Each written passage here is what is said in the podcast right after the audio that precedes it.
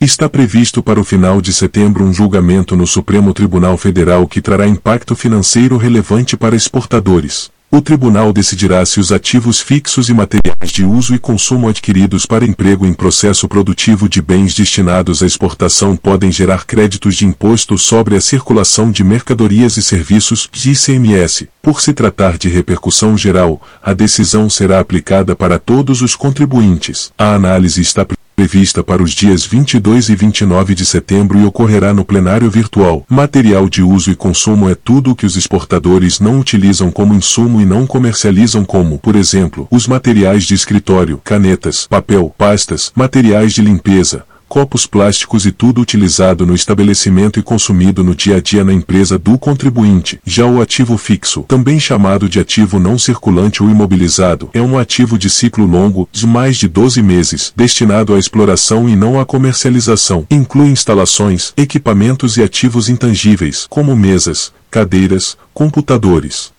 Tecnicamente não é possível segregar se um material de uso e consumo ou ativo fixo é usado exclusivamente num bem exportado, mas pode-se, por laudo ou critério sobre faturamento, proporcionalizar a parcela do ICMS pago que seria atribuída a quaisquer produtos exportados. Assim sendo, para esses casos, o contribuinte poderia se apropriar de mais créditos de ICMS no caso de produtos não exportados. A vedação legal que impede o crédito de material de uso e consumo e ativo fixo não empregado na produção, explica Henrique Munier Bolato, sócio tributarista do Santos Neto Advogados. No Supremo, os contribuintes defendem o direito ao crédito pois o ativo fixo e materiais de uso e consumo são essenciais para a produção final do produto exportado. Por outro lado, os estados defendem que apenas os insumos que integram o produto exportado é que dariam direito ao crédito de ICMS. Há a expectativa de que o STF decida de forma favorável aos contribuintes, havendo inclusive um parecer da Procuradoria-Geral neste sentido.